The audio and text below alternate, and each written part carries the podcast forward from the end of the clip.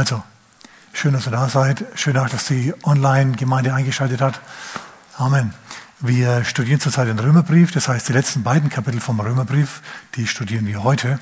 Und es geht um folgende zwei Verse. Ich habe aus jedem Kapitel einen Vers genommen, der der prägnanteste war. Und die sagen uns was, diese beiden Verse. Pass mal auf, was da steht. Und zwar im Römerkapitel 15, Vers 2. Das war für mich der wichtigste Vers hier. Jeder von uns gefalle dem anderen, dem Nächsten, zum Guten, zur Erbauung. Sag mal, zum Guten, zur Erbauung. Und dann gibt es noch einen zweiten Vers, das heißt zwei Verse eigentlich, aus dem Römer Kapitel 16. Das ist der nächste, das nächste Kapitel und das letzte Kapitel dieses Briefes, und zwar Verse 17 und 18. Ich ermahne euch aber, Brüder, dass ihr Acht habt auf die, welche entgegen der Lehre, die ihr gelernt habt, Parteiungen und Ärgernisse anrichten. Von ihnen wendet euch ab. Okay, in Kapitel 15, Vers 2 heißt es, wendet euch zu dem anderen, dem Nächsten, zum Guten, zur Erbauung. Und jetzt hier in diesen Versen heißt es, wendet euch ab. Wir sprechen also heute über Annahme einerseits und Ablehnung andererseits. Annahme und Ablehnung. Also du musst die richtigen annehmen und die falschen musst du ablehnen. Du sagst, Pastor, ablehnen, ich soll Leute ablehnen. Ja, du sollst wirklich Leute ablehnen, die nicht gut für dich sind. Und wie das genau zugeht, das schauen wir heute mal an. Schau, im Römer Kapitel 15 noch einmal. Ich lese vielleicht mal Verse 1 und 2. Wir aber, die Starken, sind verpflichtet, die Schwachheiten der Kraftlosen zu tragen. Die Nervereien derjenigen, die es noch nicht so auf die Reihe bekommen, zu ertragen. Ist manchmal lästig. Wenn du mit Leuten zu tun hast, die, ähm, obwohl sie vielleicht schon tausendmal ermutigt worden sind, immer noch eine natürliche Tendenz zum Nörgeln haben. Ja, und so weiter. Also die Schwachheiten der Kraftlosen sollen wir tragen und nicht uns selbst gefallen. Nicht, als sie dann da sitzen und denken, pff, sowas wird mir nie passieren, ja. Hier ständig zu nörgeln, ich bin ein Lobpreiser des Herrn im Herzen und so Zeugs. Weil es kann sein, dass du vielleicht auch nicht so herrlich strahlst, wie du denkst in deinem eigenen Kopf. Nun gut, deswegen soll man also Vers 2 tun. Jeder von uns gefalle dem Nächsten zum Guten, zur Erbauung. Sagen wir nochmal zum Guten, zur Erbauung. Es ist so, dass jeder von uns schaut im Mittelpunkt seines Universums ist. Ist dir das schon mal aufgefallen? Die Welt dreht sich um dich. Und bei manchen dreht sie sich so sehr um sie, dass sie sich wundern, dass nichts passiert. Wenn sie mit einer Glühbirne dastehen unter der Fassung und jetzt warten, dass die Welt rotiert und die Fassung, also die Lampe dann in die Fassung dreht. Okay? Es gibt Leute, die rotieren, also die denken wirklich, die Welt dreht sich um sich. Wir können alle dazu. Wir alle empfinden, die Welt dreht sich um uns. Und es stimmt ja auch ein bisschen, weil wir der Mittelpunkt unseres Universums sind. Wir haben unser Bewusstsein, ist so. Und jetzt kommt Paulus her und sagt, jetzt macht's mal anders, macht's mal anders. Wenn du also mit jemandem zusammenkommst, dann stell mal den anderen in den Mittelpunkt und nicht dich. Das ist schwierig. Plötzlich bist du nur noch, der, nur noch der Mond und der andere ist die Sonne. Und du rotierst jetzt um den anderen. Du, du hörst jetzt dem anderen zu, was der dir erzählt. Du erzählst dem nicht deine Heldengeschichten, was du alles richtig magst und was für ein toller Hecht du bist oder für eine tolle Hechtin, sondern du hörst dem anderen zu. Auf die Art und Weise kannst du anderen Leuten gegenüber Gutes tun, erbaulich sein. Nur zuhören ist für manche schon das Größte das Höchste das Schönste und das Beste. Okay, gut. Sagst, das ist ja total easy, was du da sagst. Ja, manchmal ist es wirklich so einfach. Jeder also gefalle dem Nächsten zum Guten, zur Erbauung. Schau, in Vers 3, jetzt geht's weiter mit Vers 3. Denn auch der Christus hat sich nicht selbst gefallen, sondern wie geschrieben steht, die Schmähungen derer, die dich schmähen, sind auf mich gefallen. Die Schmähungen, mit denen der Vater geschmäht wurde, die hat Jesus persönlich genommen. Aber hier in diesem Kontext heißt es noch was anderes. Es heißt, wenn du beleidigt wirst, schau, Jesus ist mit dir ständig zusammen. Weißt du das? Wer weiß, dass Jesus da und bei ihm ist? Ob du das jetzt merkst oder nicht, er ist bei dir. Und jetzt wirst du blöd von der Seite angemacht von irgendjemandem. Die Schmähungen, die auf dich gefallen sind, sind auf mich gefallen, sagt Jesus. Wenn jemand dich beleidigt, dann beleidigt er ihn auch gleich. Jemand beleidigt dich und Jesus nimmt es persönlich. Hey, halt mal langsam. Jesus fühlt sich angesprochen. Ich finde es gut. Bedeutet, dass er Anteil an mir nimmt. Und so wie ich Jesus kenne mit seinen brillanten Gedanken, der fängt da sofort an, einen Plan zu spinnen, wie er jetzt da mit mir und mit dieser Person verfährt und so. Ich finde es gar nicht so schlecht. Finde ich gut. Wenn du einen großen Bruder hast, Wer hat einen großen Bruder? Doch, mehrere, zwei, drei, okay. Also ich bin selber ein großer Bruder. Und, und von daher ist es manchmal ganz gut, wenn du eine kleine Schwester hast und auf die aufpassen sollst und die ist mutig wie ein Löwe, ja, wenn du dabei bist. Wenn du weg bist, ist es vielleicht anders. Und so ähnlich ist es mit Jesus auch. Die Schmähungen, die auf dich fallen, die fallen auf ihn. In seiner Gegenwart kannst du mutig sein. Schau, das ist für manche eine voll, vollkommen neue Denkungsart. Ich soll wirklich so tun, als ob Jesus bei mir wäre. Ja, du weißt, er ist bei dir. Und jetzt ist es an der Zeit, diese Mauer zwischen dir und ihm, zwischen seinen Fähigkeiten und deinen Fähigkeiten abzutragen. Und das tust du eben dadurch, durch Glauben. Okay? Dass du, dass du bestimmte Wahrheiten aus dem Wort Gottes glaubst. Schau, je mehr du die ergreifst, je mehr du die glaubst, desto mehr wird es real in deinem Leben. Und dein ganzes Sein, deine ganze Befindlichkeit ändert sich. Danke für das donnernde Amen, das stimmt trotzdem. Okay, lass mich weitermachen. Okay, wie machen wir das jetzt? Wie genau wäre ich gut und wäre ich erbaulich? Hm, Vers 4 gibt uns die Antwort. Alles, was früher geschrieben ist, das heißt im Alten Testament, ist zu unserer Belehrung geschrieben, damit wir durch das Ausharren und durch die Ermunterung der Schriften Hoffnung haben. Also die Sachen, die im Alten Testament stehen, die sollen dich anleiten. Schau, die guten Leute aus dem Alten Testament sollst du nachmachen und die schlechten, die sollst du nicht nachmachen. Und du sollst die Bibel lesen, das Alte Testament lesen, mit, mit dem Hintergedanken, ich lese es noch einmal, da heißt ähm, das soll dich zum Ausharren an, anleiern. Also, dass du nicht gleich die Flinte ins Korn schmeißt, wenn mal was nicht klappt, sondern dass du, dass du weißt, im Hintergrund wirkt Gott. Und durch die Ermunterung der Schriften sollst du dann Hoffnung haben. Hoffnung bedeutet, du glaubst, dass es besser wird. Das ist einfach, das ist das, was Hoffnung, biblische Hoffnung macht. Hoffnung glaubt, es wird besser. Okay, das Alte Testament ist dir gegeben aus zu zwei Dingen, dass du eine, einmal ausharren hast, in anderen Worten, dass du nicht gleich die Flinte ins Korn wirfst, sondern ein bisschen dranbleiben kannst, wenn es mal nicht so funktioniert und klappt. Und andererseits sollen die Schriften dir Hoffnung geben. Hoffnung.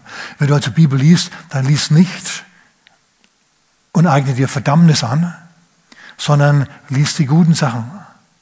Und mehr lass deine Hoffnung aufblühen da. Schau, ein gutes Beispiel sind die Israeliten zum Beispiel. Die Israeliten haben gemalocht und gebuckelt als Sklaven. Und sie haben sich bei Gott beschwert. Viel mehr haben sie nicht gemacht. Zu viel mehr hatten sie vielleicht auch nicht die Energie und nicht mehr das Wissen über Gott. Sie wussten nur noch, Gott ist irgendwo da und Gott ist gut. Wir haben eigentlich einen Bund mit Gott. Aber irgendwie hat Gott uns jetzt vergessen oder wir ihn. Und so haben sie sich bei Gott beschwert und haben nach ihm, nach, nach ihm gerufen, nach einem Befreier gerufen. Hilf uns, hilf! Manche sind zu einem größeren Gebet nicht in der Lage. Und Gott hat es gehört. Gott hat es, das Seufzen und das Ach und das Krach und das Wehe von seinen Leuten gehört. Und er hat, während sie noch gebuckelt haben, wenn sie es gar nicht gemerkt haben, hat er einen Erlöser, einen Befreier erweckt, draußen in der Wüste am Sinai. Da ist ein Mann namens Mose durch die Wüste geschlappt hinter seiner Herde her, bis als plötzlich ein Busch explodiert ist im Feuer. Und er hat sich gedacht, was ist denn da los? Und er hat zugeschaut und es hat geknistert und gekracht und geknackt, aber der Busch ist nicht verbrannt. Dann hat er sich gedacht, jetzt muss ich doch mal schauen. Und der Rest ist Geschichte. Hat Gott zu ihm gesprochen. Geh nach Ägypten und hol mein Volk aus der Sklaverei raus. Was hat, was hat Israel in der Zwischenzeit gemacht? Nichts. Die haben weiter gearbeitet, weiter, weiter gejammert. Aber Gott hat sich ihrer erbarmt und er hat sie rausgeholt. Es ist ein Grund, auszuharren. Auch wenn du dich jetzt wie ein Sklave fühlst, das ist nicht das Ende des Liedes. Sag mal Amen. Okay, sondern es geht weiter. Gott zieht im Hintergrund schon die Fäden und bringt dir einen Befreier. Das heißt, die richtige Botschaft, dass du das Richtige tun kannst. Vielleicht ist ja meine Botschaft verdammt für den einen oder anderen die richtige. Ja, wer Ohren hat zu hören, der mag sich das ruhig dann ruhig aneignen. Okay, gut. Amen. Wie wäre ich gut und erbaulich? Ja gut, Dadurch, dass du Hoffnung hast, dadurch, dass du Hoffnung verbreitest. Weißt du, was die Welt wirklich braucht, auch in unserer Zeit jetzt? Hoffnung. Jemand, der sagt, hey, es wird wieder. ja, es, dieses Jammertal, das ist nicht ewig, es, es geht wieder aufwärts. Es kommt wieder eine Zeit, in der es wieder besser wird, in der du wieder frei schnaufst. Freu dich. Gott wirkt da schon im Hintergrund dran und macht da sein Ding. Vertraue ihm, dass er alles richtig macht hier. Amen. Okay. Ähm, also Glaube an die Güte Gottes macht Hoffnung eigentlich erst möglich. Ist dir das bewusst? Wenn du nicht glaubst, dass Gott gut ist, wenn du nicht glaubst, dass Gott mit dir ist, dann, dann hast du auch keine Hoffnung. Dann wirst du genauso nölen und nörgeln. Es wird zwischen dir und der Welt kein Unterschied sein. Das ist bedauerlich, weil dann auch in Gebetserhörungskraft kein Unterschied ist. Du brauchst Glauben von Gott. Und dazu musst du dir eine, eine positive Einstellung aneignen. Hoffnung. Okay? Das ist das, was Paulus hier sagt. Wichtige Sache. Okay, das nächste, was wichtig ist im Alten Testament, ich habe ein bisschen geschaut, was ich euch da mitteilen kann. Das ist folgendes. Lobpreis zieht Gott an. Und Nörgeln zieht jemanden ganz anderen an, zieht die Schlangen an. Okay? Es ist ein, ähm, ein Prophet namens Elisa, der hat sich mal furchtbar aufgeregt über einen König, der nicht alle Tassen im Schrank hatte. Nur dieses Problem war, dass dieser König und noch zwei andere Könige gerade angegriffen wurde von einer Übermacht. Beziehungsweise ähm, er hat sich in die Wüste verrannt und ist dort, dort ist ihm dann das Wasser ausgegangen. Und, und der Prophet hat es offensichtlich gewusst, dass da was im Busch ist und ist der Gruppe nachgegangen, dem, dem Heer nachgegangen und haben sie, als sie dann, als sie in der Wüste waren und am Verdursten waren, haben sie gefragt, ist hier vielleicht irgendein Prophet, dass wir den Herrn fragen können? Und dann hat irgendjemand durchgegeben, ja, der Elisa ist hier, Prophet Elisa, Mann Gottes. Dann haben sie gesagt, oh ja, Guter Mann, guter Mann, lasst ihn mal kommen, er ist keine gute Idee. Wir gehen zu ihm, wir wollen ja was von ihm. Wir demütigen uns. Und dann gehen sie also runter und sagen, Elisa. Und dieser König, der ihn gefragt hat, Elisa, was machen wir? Der hat gottlos gelebt. Das war kein guter Mann. Das war eigentlich ein voller Versager in seinem Amt. Und der Elisa, der sagt es ihm auch ganz klar, der sagt, geh zu den Propheten deines Vaters und deiner Mutter. Was willst du bei mir? Ja, wenn hier nicht der andere König, der gute König aus, aus Juda dastehen würde, der Josaphat, ich würde dich nicht anschauen.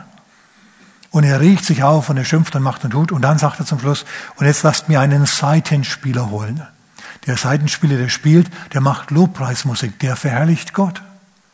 Psalm 22, Verse 1, 2 und so weiter, da heißt es, Gott wohnt im Lobpreis seines Volkes. Wo wohnt Gott? Er wohnt im Lobpreis seines Volkes. Wenn du also möchtest, dass Gott zu dir kommt und bei dir wohnt, dann mach Lobpreis, verherrlich ihn, dank ihm. Setz dich hin und dank ihm für die guten Sachen, die dir passieren. Du musst keine Lieder singen, wenn du nicht so musikalisch bist. Wenn du einen Ton nicht halten kannst und nicht einmal, wenn er einen Henkel hätte, ja, dann musst du nicht singen, sondern du kannst dich einfach hinsetzen und kannst Gott so danken kann sagen, danke Herr für die guten Dinge, dass mein Auto funktioniert, dass es warm ist, dass, dass alles um mich herum eigentlich so gut ist. ja, dass Sachen funktionieren, danke, dass du mein Gebete hörst und solche Sachen. Die sagst du ihm. Ja, die guten Sachen, die dir passieren, die sagst du Gott. Das zieht ihn an. Das ist Gott. Wisst ihr, was dann passiert ist? Der Prophet, der Geist Gottes kam auf den Propheten, nachdem die Lobpreis gemacht haben, nachdem alle Könige und die Generäle mitgejazzt haben, mitgetanzt haben und schau, wir sind im Orient. Es ist nicht so wie bei uns am Zapfenstreich, Helm ab zum Gebet. Und dann stehen die da, ja, und, und absingen eines, was weiß ich, eines, eines geistlichen Liedes. Und dann singen die alle, schauen geradeaus. Im Orient geht es vollkommen anders zu.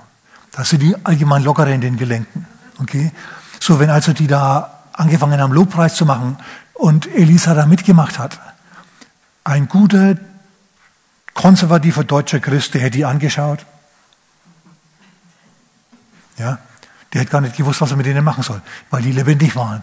Ja, und Könige tanzen mit, Generäle tanzen mit, die ganze Armee tanzt mit. Sie rufen zum Herrn, Herr, helf uns, wir verdursten, wenn du zu dem nicht sprichst. Und dann spricht eben Gott doch zu ihm. Und er sagt ihnen, macht Gräben, hier, macht Löcher hier in den, in den Boden, denn es kommt Wasser vorbei gehuscht und dann habt ihr was zu trinken und so weiter. Das ist jetzt nicht wichtig. Was wichtig ist, ist das, Lobpreis zieht Gott an. Ständiges Genöle und Geknöre zieht was anderes an die Schlangen. Wer hätte gern Schlangen in seiner Umgebung? Doch so viele. Also null. Sehr gut. Ihr habt mich verstanden.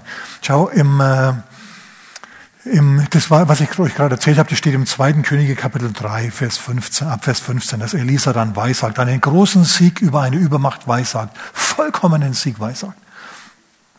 Und im 4. Mose 21, da redet das Volk, das durch die Wüste zieht, gegen Gott und gegen Mose. Und sie haben dieses Manna, so satt ständig Manna, Manna, Manna jeden Tag, Manna, Manna. Wir wollen kein Manna, wir wollen was anderes. Ach, wären wir nur in Ägypten geblieben. Und so murren sie und nöhlen vor sich hin. Richtig nordeuropäisch. Gut, bei uns wachsen keine Palmen. Und von Oktober bis April ist grau. Der Himmel mir klar, aber trotzdem. Wir müssen da vielleicht mehr als andere eine gewisse Seelenhygiene walten lassen. Denn was passiert, als sie so sich über Gott beschweren und über die Menschen beschweren und über, über Mose sich beschweren und überhaupt? Schau, wenn Gott nicht gut genug ist für dich, Mose nicht gut genug ist für dich, nachdem die beiden dich durchs Rote Meer geführt haben, nachdem die dich in der Wüste mit Wasser versorgt haben, Gott dich mit Manna versorgt, du musst nichts arbeiten für, deine, für dein Brot, meine Güte, Gott ist gut zu dir und du nöhlst ihn an die ganze Zeit, weil der Weg ein wenig länger ist, weil es irgendwie nicht schnell genug geht, weil nichts im Fernsehen kommt, ja, weil alle blöd sind um dich herum und die Kollegen nicht nett sind und die Kinder fies und dein Mann und auch und überhaupt, ja. Was passiert? Da heißt allen Ernstes, da sandte der Herr feurige Schlangen unter das Volk. Der musste gar nicht viel senden, die waren die ganze Zeit über schon da in dieser Wüste. Feurige Schlangen, also wenn die gebissen haben, hat's gebrutzelt. Die waren die ganze Zeit über da. Dass sie nicht gebissen wurden, das war das Wunder. Und jetzt plötzlich, jetzt fällt ihr Schutzwall in sich zusammen, weil sie einfach nicht den Geist des Glaubens ausleben und präsentieren, sondern nölen und nörgeln. Und es heißt, die wurden, also viele wurden gebissen und viel Volk starb in Israel. Zum Glück waren nicht alle blöd. Sie sind dann zu Gott, äh, zu, zu Mose gegangen und haben sich entschuldigt. Also, oh, Entschuldigung, Mose, tut uns leid, wir haben es nicht so gemeint. Könntest du für uns beten? Und Mose macht das und dann ist wieder gut hinterher. Das lehren uns die Schriften aus dem Alten Testament. Grundlegende, wichtige Sachen. Hoffnung. Denke an Hoffnung. Okay, was noch? Was ist noch wichtig? Gott hat eine Aufgabe für dich. Und wenn Gott eine Aufgabe für dich, dann hat er auch Erfolg für dich. Wer hat gern Erfolg? Oh, nicht nur ich, ne? sondern wir alle natürlich. So, du findest also heraus, was deine Aufgabe ist von Gott und dann lebst du da drin. Und was deine Aufgabe vom Herrn aus ist, das findest du im Laufe der Zeit heraus. Das sind die Dinge, die dir Spaß machen, das sind die Dinge, die du gern magst, die du auch machen würdest, wenn niemand dich bezahlt dafür. Wo deine Begabungen liegen, das magst du. Und dann hilft der Herr dir dabei und dann schafft er dir einen Markt und, und, und, und Erfolg und so weiter. Das ist wunderbar. Also Gott hat eine Aufgabe für dich, das ist wichtig aus dem Alten Testament. Schau, Gott hat einen Hirtenbuben hergenommen und hat ihn zu einem König gemacht. Hat ein paar Jahre noch gedauert, aber immerhin, er war dann ein König. Und andere hat er zu Propheten gemacht und, und andere hat er zu Handwerkern gemacht. Allen Ernstes, der erste Geisterfüllte in der Bibel ist kein König, kein Priester, kein Prophet, sondern ein Handwerker. Wisst ihr, heutzutage wird viel studiert. Mehr als 50 Prozent der Absolventen ähm, aus, aus dem Gymnasium, die studieren heutzutage. Ich weiß nicht, ob das immer so sinnvoll ist und so notwendig. Denkt dran, Handwerk hat goldenen Boden, schon in der Bibel gehabt. Na, da gab es einen Mann im zweiten Mose, Kapitel 35 der hieß Bezaleel. Und den hat Gott gesalbt mit Fähigkeit, Kunstfertigkeit in jedem Handwerk, dass er die Stiftshütte bauen konnte, so wie Moses sie gesehen hat auf dem, auf dem Berg. Bezaleel musste die Stiftshütte gar nicht gesehen haben, der wusste intuitiv, durch Inspiration, wie die aussehen sollte. Der wusste das einfach. Mose musste dem gar nicht groß erklären, also pass auf, das muss so und so aussehen. Der sagt, äh, weiß, ich weiß, wie das aussieht. Habe ich in mir, ich fühle das, ich merke das. Ich kann das, das habe ich. Und dann hat er das auch gemacht und es hat funktioniert. Die haben dann, der hat dann die Stiftshütte gebaut. So, Handwerker sind durchaus gut und wichtig. Okay? Kam schon vor, dass ich samstags in der Früh einen Handwerker angerufen habe, weil die, Zeitung, äh, weil die Heizung gesponnen hat. Und gemeinsam haben er und ich dann das Ding repariert. Gab es auch schon. Ja, weil der Handwerker gerade mal kurz sich am Kopf gekratzt hat. Gab's alles. Also richtig interessante Sachen. Ähm, okay, gut. Und jetzt pass auf, noch was. Wenn der eine mehr Erfolg hat als der andere, ist ja auch so eine Sache, ne? Jetzt hat er mehr Erfolg, jetzt kommen mehr Kunden zu dem als zu dem. Weißt du, meistens ist es deswegen so, weil der sich entweder besser verkauft oder weil er einfach mehr drauf hat. Es musste akzeptieren, dass es Leute gibt, die vielleicht besser sind als du. Und manchmal, für manche Möchtegern-Chefs, wäre es besser, wenn sie der zweite Mann wären. Die würden sich viel besser tun, viel leichter tun, viel besser fühlen. So war das bei Bezaleel und seinem Mitarbeiter Oholiab. Das heißt, ich kann euch den Vers auch noch sagen, ich habe ihn aufgeschrieben, in den Versen 35 bis 35, 2. Äh, Mose, Kapitel 35, 30 bis 35, die Verse. Da heißt es dann, ja, der Bezaleel, der hat es drauf und auch der Oholiab, der auch. Und die beiden, der, der Oholiab ist sein Mitarbeiter. Der ist also sein quasi Vorarbeiter. Der eine ist der Chef, der brillante Denker, der die Pläne macht und der andere, der ist derjenige, der ausführt. Und so. Und dann hatten sie noch andere Mitarbeiter, die dann für sie gearbeitet haben. So hat er das gesetzt. Der hat einen gegeben, der ein bisschen mehr kann und dann ausbildet und noch einen anderen, der auch ausbildet, aber halt jetzt nicht der Chef ist, so von der Veranlagung her. Dann hat er noch die anderen, die ausgebildet werden, damit sie auch gut werden und ihr Potenzial ausleben können. Das ist im Alten Testament. Es ist wichtig, dass wir das festhalten. Gott salbt dich auch mit seinem Heiligen Geist für eine Aufgabe in der Welt. Es gibt Automechaniker, die haben's einfach drauf. Es gibt Ingenieure, die in ihrer Formelwelt drinnen stecken, die sind dann zum Schluss ähm, Angestellte des Jahres und so Zeugs. Ja? Ich kenne da welche. Preis den Herrn. So, halt mal fest, ist auch wichtig.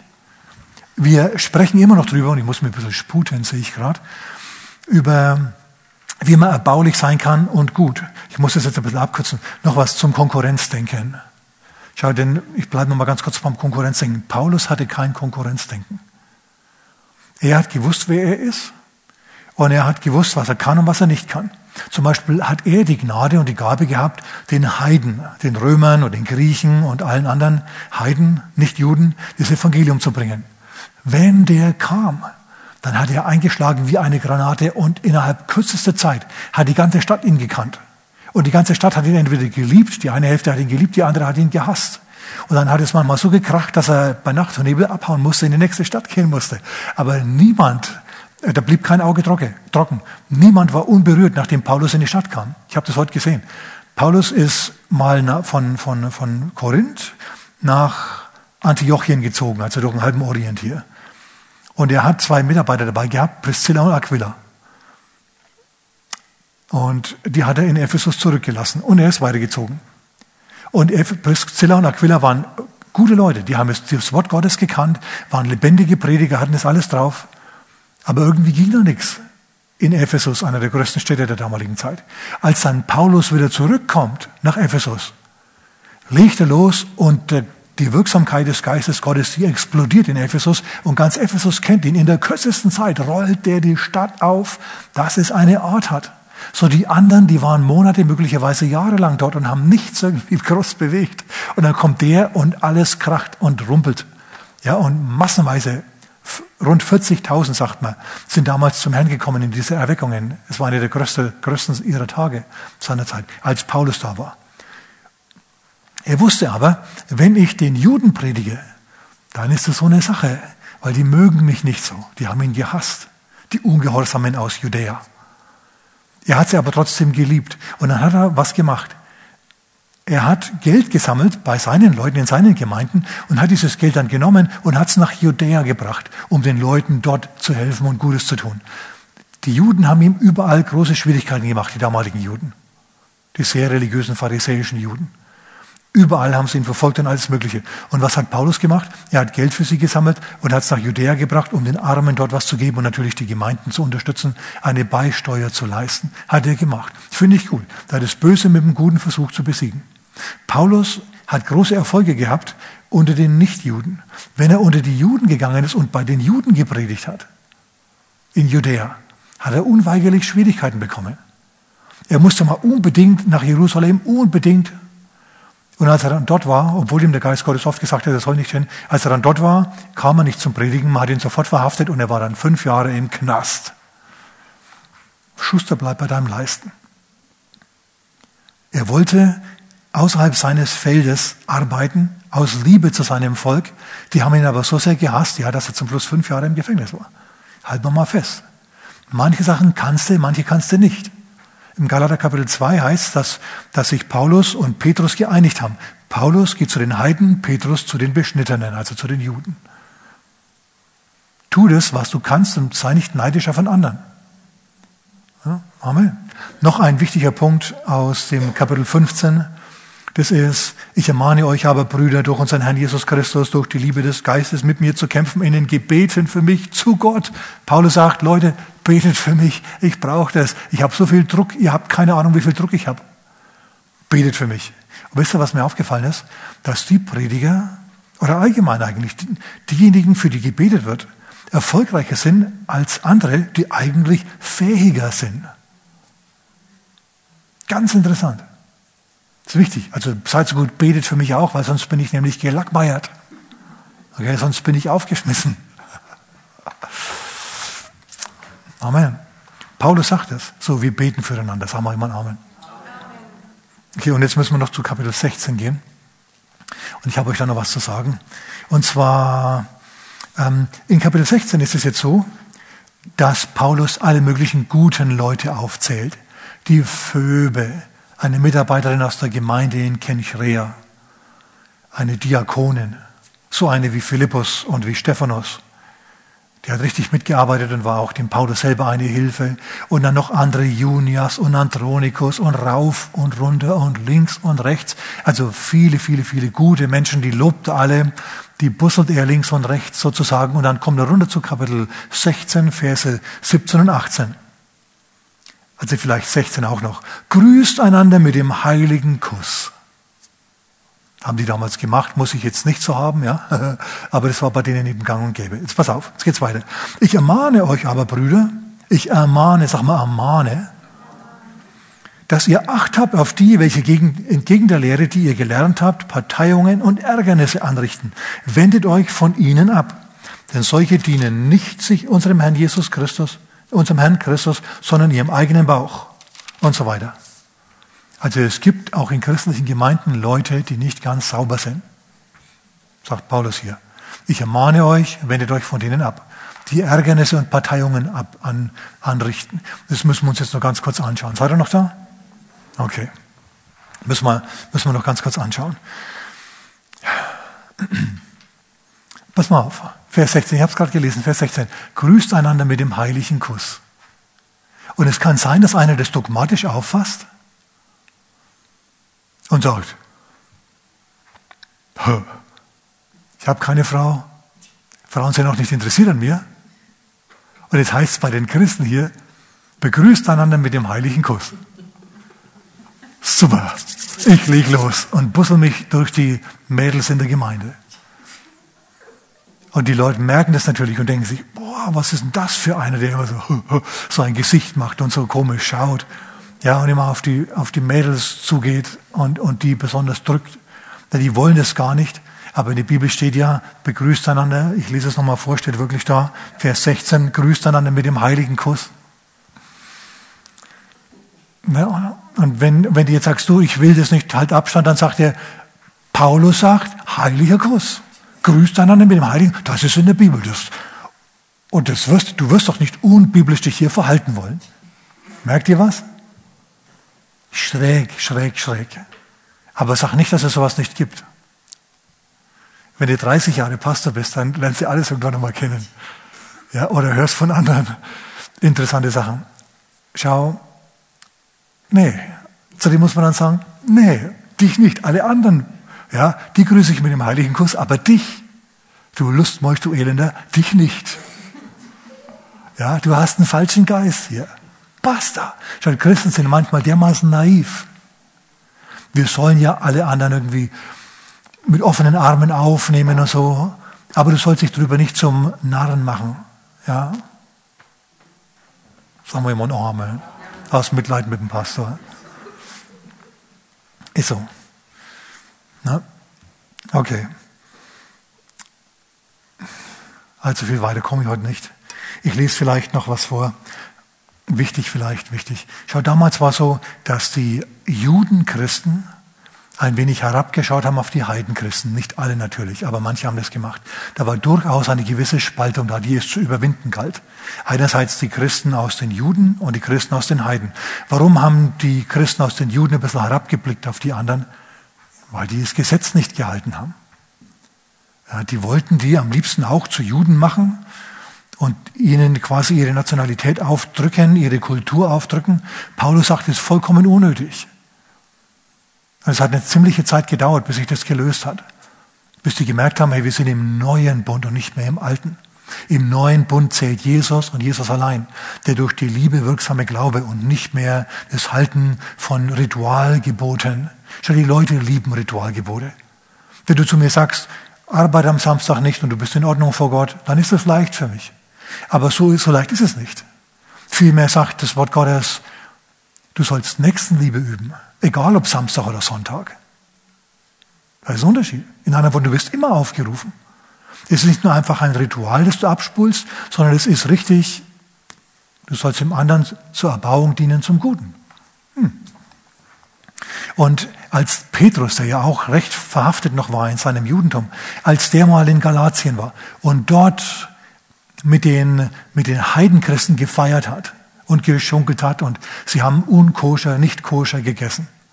Was sie genau gegessen haben, wissen wir nicht. Vielleicht Austern oder Tintenfisch oder Schweinswürstel, keine Ahnung. Auf jeden Fall hat Petrus es sich schmecken lassen.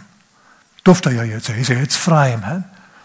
Und dann kamen plötzlich welche aus der sehr gesetzlichen Gemeinde in Jerusalem, Mitarbeiter von Jakobus, dem Bruder Jesu, der war Pastor der Gemeinde in Jerusalem und er war eine sehr durchsetzungsfähige Person. Und als Petrus merkt, oh, oh, oh, oh, da kommen jetzt strenge Juden rein zur Tür, hat er sich ganz schnell den Mund abgewischt und hat gesagt, so, jetzt, jetzt, jetzt haben wir es mal probiert, jetzt wissen wir, wie das ist, tut das ganze unkoschere Zeugs wieder weg. Und dann haben sie sich aufgeführt, als ob sie alle fromme Juden wären und das Gesetz halten würden und nie im Leben unkoscher essen würden. Und Paulus sieht, dass die da heucheln. Und dann konfrontiert er die Heuchler und sagt, du Heuchler, könnt ihr nachlesen, könnt ihr selber nachlesen. Also, wenn sogar Petrus daher manchmal versucht war zu heucheln, dann kann es auch uns passieren. Und dann brauchen wir jemanden in unserem Leben, der zu uns sagt, hey, du heuchelst. Ist es angenehm? Hat niemand behauptet. Aber wir brauchen jemanden, der uns zur Wahrheit ruft, zur Aufrichtigkeit, zur Echtheit. Amen. Dass wir uns nicht selber was vormachen. Ich halte es für wichtig dass wir uns nicht selber was vormachen. Gut, was habe ich euch noch zu sagen? Ähm, nur mal ganz kurz vielleicht zu dem Fuzzi, der rumgegangen ist und die Mädels gebusselt hat. Wisst ihr, also erinnert euch noch, ich habe gerade von ihm erzählt. Okay, noch ganz kurz. Ähm, im Alten Testament war es so, dass Israel das goldene Kalb angebetet hat. Aber ist euch bewusst, dass die nicht wirklich das goldene Kalb angebetet haben, sondern dass sie vielmehr einfach nach einer, nach, nach einer Ausrede gesucht haben, ihren Trieben und ihren Begierden freien Lauf zu lassen. Mal ein bisschen die Sau rauszulassen und so. Ist so. So das Alte Testament sagt, pass auf, auf Leute, die die Sau rauslassen wollen, die einfach, äh, die so sind, ja. Und hab, hab ein bisschen Acht drauf und trenn dich von denen. Wende dich von diesen ab. Paulus sagt noch was, ich mache das jetzt im Schnelldurchlauf. Sprüche Kapitel 6, Verse 16 bis 19. Sechs sind es, die dem Herrn verhasst sind, und sieben sind seiner Seele ein Gräuel. Stolz, Lüge, Gewalt gegen Unschuldige, Intriganten, eine verhetzte Masse, ideologische Rechtsverbieger und wer freien Lauf lässt, dem Zank zwischen Brüdern. Denkt dran, was sagt Jesus in der Bergpredigt? Selig sind die Friedensstifter, denn sie werden Kinder Gottes heißen. Söhne Gottes heißen. Amen. Ne? Nochmal Sprüche 16, Vers 28. Ein Mann der Falschheit entfesselt Zank und ein Ohrenbläser entzweit Vertraute. Was du nicht willst, ist jemand, der immer kommt und wenn er wieder weg ist, fühlt du dich erschöpft hinterher. Du willst niemanden, der kommt und schlecht über andere vor dir redet und dann wieder geht. Du fühlst dich hinterher schlecht, das willst du nicht. Von solchen Leuten wendest du dich ab. Sag mal jemand Amen. Okay, da ist einfach deine Zeit zu kostbar. Ist Verschwendung, Zeitverschwendung mit solchen Leuten nicht abzugeben. Was es bewirkt, ist es eine der bewirkt eine Trennung zwischen dir und der anderen Person. Und wenn das lang genug geht, dann trennen die sogar Vertraute, entzweite Ehepaare. Ja, und so, das ist nicht gut. Also man dürfte ruhig sagen, hey, Freundchen, so geht's nicht. Ja, aber wir sollen doch immer nett sein zu allen. War Jesus nett zu allen? Nein, war er nicht. Er hat zum Beispiel über die Pharisäer sieben Wehe ausgerufen. Hat er gemacht. Ich könnte euch Sachen über Jesus erzählen. Könnt ihr aber auch selber nachlesen im Evangelium. Amen. Okay.